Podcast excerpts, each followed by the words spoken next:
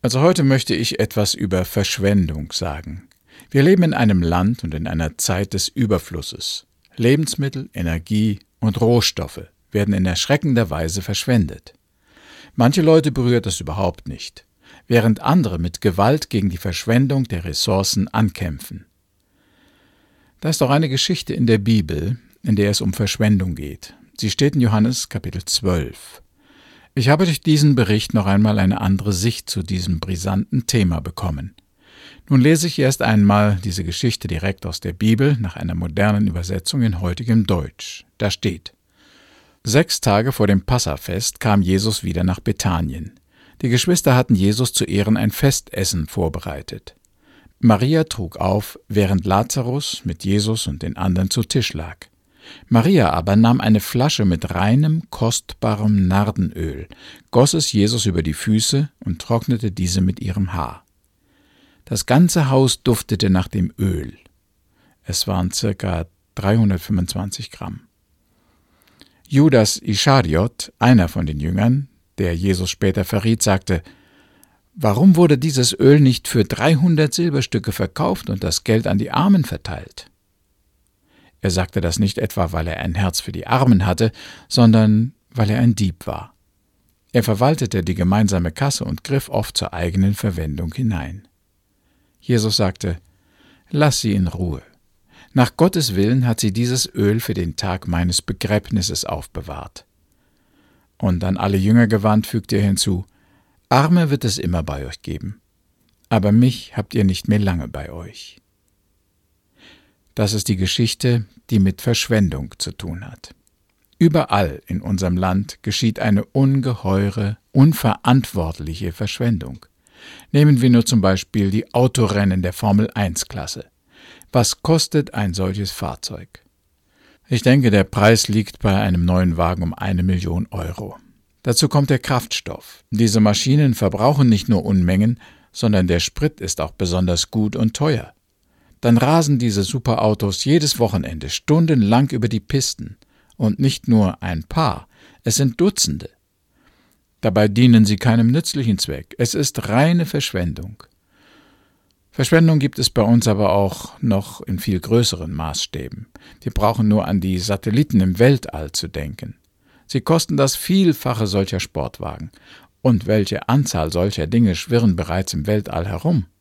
Die meisten davon dienen nur der Unterhaltung, die wir nicht brauchen und von der wir sowieso schon mehr als genug haben. Wo wir gerade bei den Satelliten sind, können wir gleich vom Fernsehen reden. Es gibt wohl mehrere hundert Fernsehkanäle, die rund um die Uhr ihre Programme und Werbung ausstrahlen. Dabei haben nicht einmal alle Familien ein Fernsehgerät. Und wer eines besitzt, schaut ja auch nicht mehr als einen Kanal auf einmal und bleibt auch nicht 24 Stunden ohne Pause vor dem Gerät. Wozu also all diese Fernsehprogramme und dieses Überangebot an oft sehr aufwendigen und teuren Programmen? Es ist reine Verschwendung von Geldmitteln. Aber wir brauchen uns gar nicht Gedanken um die großen und teuren Geräte zu machen, die Raketen, Kriegsflugzeuge, Panzer und das ganze Waffenarsenal. Auch im Bereich des normalen Verbrauchers geschieht eine unvertretbare Verschwendung. Ich erinnere nur an die Zigaretten. Welch einen Riesenumsatz doch der Tabakhandel jedes Jahr verzeichnet. Dabei nützen die Zigaretten keinem. Sie sind reiner Luxus und schädigen sogar noch die Gesundheit. Oder denken wir an all die Knallkörper zum Jahreswechsel. Millionen von Euros werden da in die Luft geschossen und sind mit einem Knall verpulvert. Verschwendung finden wir nicht nur bei den Luxusgütern, auch beim Umgang mit Kleidern und Lebensmitteln wird unverantwortlich gehandelt. Neulich waren wir auf einem Gartenfest. Der Gastgeber hatte mit dem Essen sehr großzügig kalkuliert und viel Salate und Fleisch blieben übrig. Was geschieht damit? Lange aufbewahren kann man die Würstchen nicht. Und in ein anderes Land schicken geht auch nicht. Also landet das ganze Essen im Abfall. Mit dem Essen, das in Restaurants, den Krankenhäusern und Altersheimen, den Supermärkten und bei Festen verkommt, könnte man schon viele hungrige Menschen in den armen Vierteln von Brasilien mit Nahrungsmitteln versorgen. Bei den Kleidern ist es ähnlich. Die Schränke hängen bei den meisten Europäern voll mit Anzügen, Hemden, Blusen, Hosen, Jacken, Schuhen und immer noch kauft man mehr. Schließlich stopft man wieder einmal einen Sack voll Altkleider, die man kaum getragen hat, und gibt sie in die Sammlung. Wir leben in Reichtum und Überfluss und deshalb können wir uns Verschwendung erlauben. Wenn auch vieles im Müll endet, so profitiert doch die gesamte Wirtschaft davon. Viele Familien leben davon, dass fleißig produziert wird. Verschwendung kurbelt die Wirtschaft an und hilft dadurch mit, dass wir ein höheres Einkommen und besseres Leben mit mehr Luxus und Verschwendung haben können. Wenn es einmal einen wirtschaftlichen Rückschlag gibt, einen Krieg oder sonst eine unvorhersehbare Katastrophe, dann werden wir nicht mehr so verschwenderisch sein können. So zeugt Verschwendung von Wohlstand und Reichtum. Ein Land, in dem man so viel verschwenden und wegwerfen kann, verdient doch eigentlich die Bewunderung und Hochachtung der Welt. Wir bestaunen noch heute die Pyramiden in Ägypten, die Tempel im antiken Griechenland, die Paläste in Rom oder im Orient. Wir sind beeindruckt von dem Luxus und der Verschwendung an Kraft, Zeit und Geld bei der Erstellung dieser Prachtbauten, die eigentlich keinem etwas nutzen.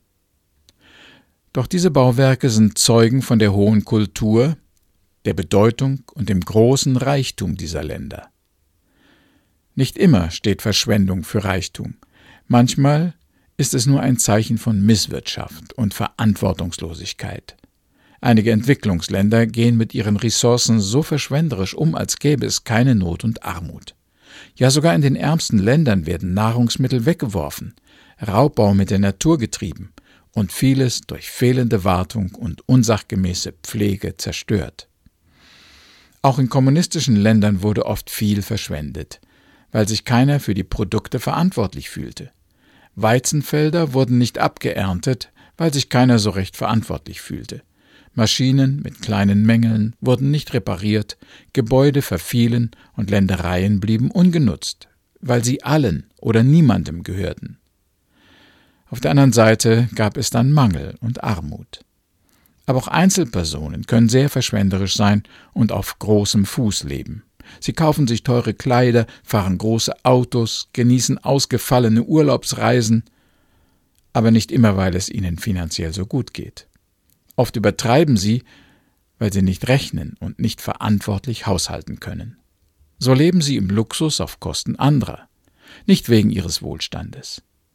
Also wenn eine Privatperson, eine Firma, eine Regierung oder ein Land verschwenderisch sein kann, dann spricht das meistens davon, dass sie wohlhabend sind und sich Maßlosigkeit und Prunk leisten können. Interessanterweise finden wir Verschwendung aber nicht nur bei den Menschen, sondern überall in der Natur. Schauen wir uns das einmal genauer an.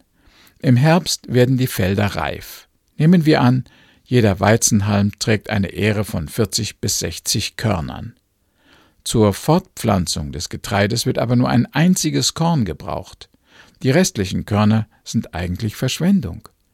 Wenn der Mensch sie nicht zu seiner Nahrung brauchen würde, würden sie einfach verfaulen. Das geschieht ja auch mit den Eicheln oder Bucheckern im Wald, für die wir heute keine rechte Verwendung mehr haben. Diese Samen verrotten einfach bis aus den Hunderten oder gar Tausenden von Bucheckern, die so von einem Baum fallen, mal eine neue Buche wird, vergehen oft Jahre.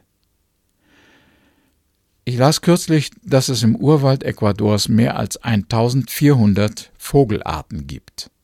Wozu so viele? Werden sie alle gebraucht? Manche dieser Vögel hat noch nie ein Mensch zu Gesicht bekommen. Würde nicht die Hälfte auch genug sein? Wozu diese Verschwendung?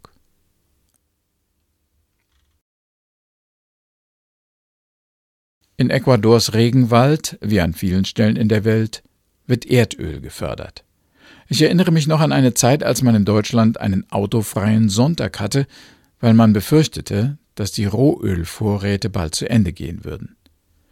Über 40 Jahre sind seitdem vergangen und es werden immer wieder neue Quellen entdeckt. Ein unerschöpflicher Reichtum an solchen Bodenschätzen scheint noch vorhanden zu sein. Für wen? Wozu hat Gott das gemacht? Gut könnten wir sagen, Erdöl ist Energie, irgendwie haben wir einen Nutzen davon. Aber wie ist es mit den Moskitos oder den Bazillen und Viren, In Alaska gibt es im Sommer solche Mückenschwärme, dass die Elche, die dort leben, manchmal völlig durchdrehen. Wenn der Juckreiz von den Stichen unerträglich wird, laufen sie wie wild, bis sie vor Erschöpfung zusammenbrechen. Mücken gibt es überall auf der Erde, an manchen Orten in unvorstellbarer Menge. Wozu sind diese Geschöpfe gut? Und dann noch in solch einer Zahl. Sie helfen doch keinem und machen uns nur das Leben schwer. Oder nehmen wir die Sterne am Firmament. Früher, als es noch keine Fernrohre gab, dachte man, man könnte die Sterne zählen. Man kam auf ungefähr 3000, die man in einer klaren Nacht am Himmel sehen konnte. Heute weiß man, dass es mehr Sterne gibt, als wir sehen können. Ganze Sonnensysteme, unzählige Milchstraßen. Und immer wieder werden neue Welten entdeckt, hinter den bekannten und erkannten Milchstraßen. Welch eine Verschwendung der Natur. Nein, nicht Natur. Gott hat es gemacht. Und mit dieser Vielfalt und großen Menge zeigt er seinen Einfallsreichtum, seine schöpferische Größe, seine endlosen Ressourcen und seine geniale Fähigkeit zu regieren und alles im Gleichgewicht zu halten. Gerade diese Vielfalt und Verschwendung geben Zeugnis von einem großen, weisen, mächtigen, ideenreichen Gott und Schöpfer.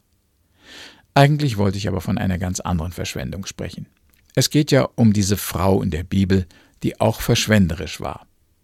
Wenn einige Jünger das auch kritisierten, so sieht Jesus diese Verschwendung, diesen Luxus eher positiv. Wir lasen schon eingangs die Geschichte von der Salbung der Füße Jesu durch Maria.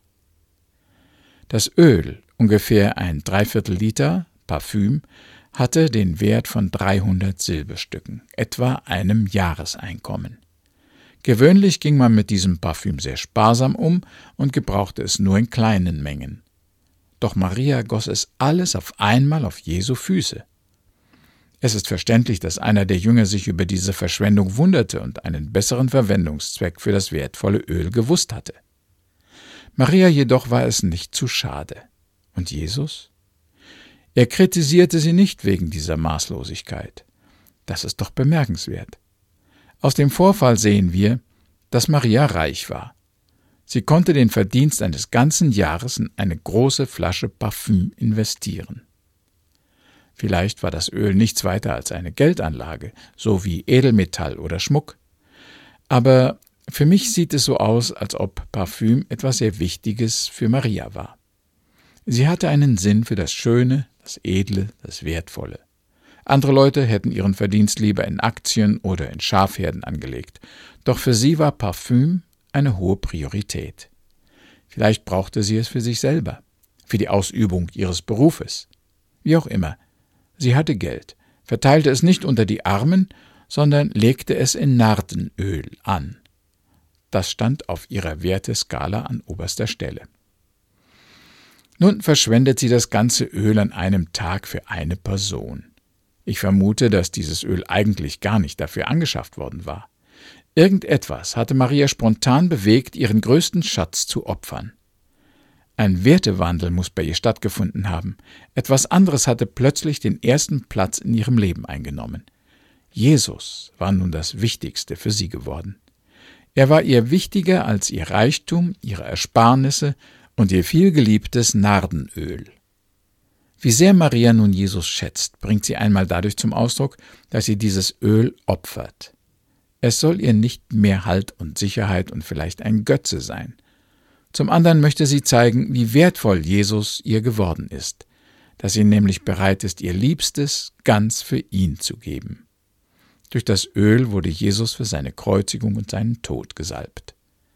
Während andere noch diskutierten, was man mit diesem Geld hätte machen können, erweist Maria dem Sohn Gottes die höchste Ehre. Verschwendung? Jesus sieht es nicht so. Für ihn ist es ein wertvolles Geschenk aus einem Herzen, das ihm viel verdankt, ihn liebt und verehrt. Im Allgemeinen sehen wir die Verschwendung als eine Gefahr für unsere Sicherheit, für die begrenzten Ressourcen der Natur und unseres Vermögens bzw. der Lebensgrundlage. Wenn wir jedoch die Geschichte von der Salbung Jesu lesen, müssen wir Verschwendung unter gewissen Voraussetzungen als akzeptabel, ja sogar als vernünftig und edel ansehen. Diese Voraussetzungen sind erstens, dass wir wissen, was die richtigen, wahren Werte im Leben sind. Unser Besitz und Vermögen besteht ja nicht nur aus materiellen Gütern wie kostbare Kosmetika, Edelmetalle, Grundbesitz, Häuser, Geld oder Aktien. Es gibt andere Werte, die wir zu verwalten haben. Dazu gehören sicher auch unsere Intelligenz, Begabungen und Talente, Wissen und Können, Charaktereigenschaften, Güte, Freundlichkeit, Glaube, Ehrlichkeit, Reinheit, Optimismus, Mitleid, Liebe und viele andere Tugenden und moralische Qualitäten. Mit diesen ideellen Reichtümern können wir durchaus verschwenderisch sein. Die meisten davon verlieren auch nicht ihren Wert, und wenn wir sie noch so großzügig gebrauchen. Zweitens, dass wir ein gutes, selbstloses Projekt für unseren Überfluss haben. Wir können unsere Reichtümer, unser Geld und Gut allein für uns, für unseren Luxus, für unser Ansehen und unseren Einfluss in der Gesellschaft gebrauchen. Wir können aber mit unserem Besitz, mit unseren Gaben und Schätzen solche Dinge unterstützen, die Gottes Sache fördern. Ich denke da zum Beispiel auch an die Mission, Evangelisation und humanitäre Hilfe. Für die Menschen, die Gott nicht kennen, ist Mission sowieso eine überflüssige Angelegenheit und alle Kraft und Gelder, die dafür verwendet werden, sind in ihren Augen Verschwendung. Aber für diese göttlichen Anliegen und Ziele können wir nicht großzügig genug sein. Da ist Verschwendung angebracht und vernünftig. Drittens, dass wir ein richtiges Motiv haben. Verschwendung ist nicht verkehrt, wenn wir ein gutes Motiv haben, das Gott ehrt und dem Nächsten dient. So wie im Fall von Maria. Sie goss all ihren kostbaren Besitz auf die Füße Jesu. Übertrieben und unnötig? Vielleicht. Aber sie tat es aus Liebe. Ihr Motiv war edel und gut. Und wer kann jemanden kritisieren, der aus Dankbarkeit und Liebe verschwenderisch ist? Viertens, dass wir damit ein Zeugnis der Dankbarkeit an unseren Gott ablegen. Jesus sagt in Matthäus Kapitel 6, Vers 19, Ihr sollt euch nicht Schätze sammeln auf Erden, wo sie die Motten und der Rost fressen und wo die Diebe einbrechen und stehlen. Sammelt euch aber Schätze im Himmel, wo sie weder Motten noch Rost fressen und wo die Diebe nicht einbrechen und stehlen. Denn wo dein Schatz ist, da ist auch dein Herz. Mit großzügigen Gaben für Gottes Sache bekennen wir vor der Welt, was uns wichtig ist und wofür sich unser Herz interessiert. Leben wir in Maßlosigkeit und Prasserei, zeigen wir, dass nur wir selbst uns wichtig sind. Verschwenden wir aber uns und unser Vermögen an Gott und sein Reich, dann geben wir damit Zeugnis, was wirklich wichtig ist. Es wird Gott vor aller Welt ehren und erheben, wenn wir freigebig und großzügig im Umgang mit ihm sind. So wie Marias Tat auch etwas über Jesu Wert und Bedeutung aussagt. Jetzt, wo wir noch die Möglichkeit haben, verschwenderisch zu sein, wollen wir es zum Guten nutzen. Wir beten noch. Herr, danke für alle Güter, die du uns anvertraut hast. Vergib, wo wir egoistisch und verantwortungslos damit umgegangen sind. Wir möchten, dass Dankbarkeit und Liebe zu dir unsere Werte und Taten bestimmen mögen. Amen.